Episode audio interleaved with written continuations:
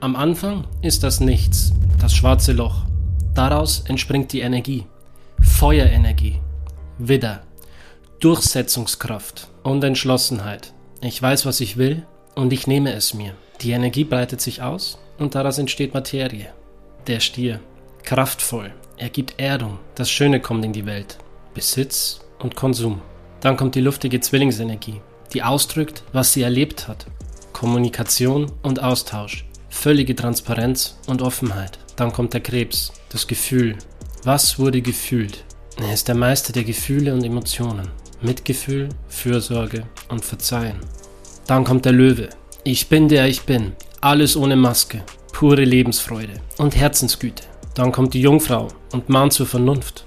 Die Einordnung, das Einordnen von Dingen. Die Jungfrau ordnet die Dinge ein, die passiert sind. In tiefster Achtsamkeit und Präzision. Klug und überlegt. Dann kommt die Waage, die die Kräfte wieder ausgleicht. Es geht um Begegnung. Wie gehen wir miteinander um? Ich und du sind eins. Dann kommt der Skorpion, der all diese Identitäten, die erschaffen worden sind, wieder sterben lassen will. Intensiv sterben lassen will. Stirb und werde. Selbstlose Ergebenheit. Und wenn alles gestorben ist, ist da nur noch pures Leben. Daraus entspringt der Schütze, pures Vertrauen in sich und ins Universum. Was ist der Sinn des Lebens? Abenteuerlust und Begeisterung und ein wahrhaftiges Ja zum Leben.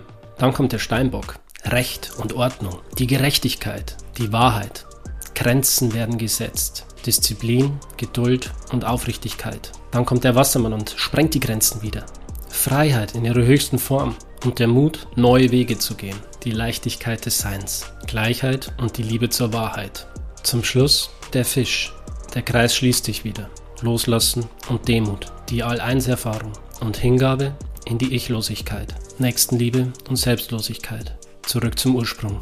Der ganze Kreis, das ganze Spiel der Astrologie ist nichts weiter als eine Benennung von Energieformen. Du bist nichts von diesen Dingen, aber diese Energien wirken in dir. In der höchsten Form spiegelt der Mensch die unverfälschte Wahrheit und erkennt sich in tiefem Gleichmut und innerem Frieden als bewussten Teil alles Seins. Er lebt erlöst und getreu der Erkenntnis, alles ist in allem und alles ist in mir.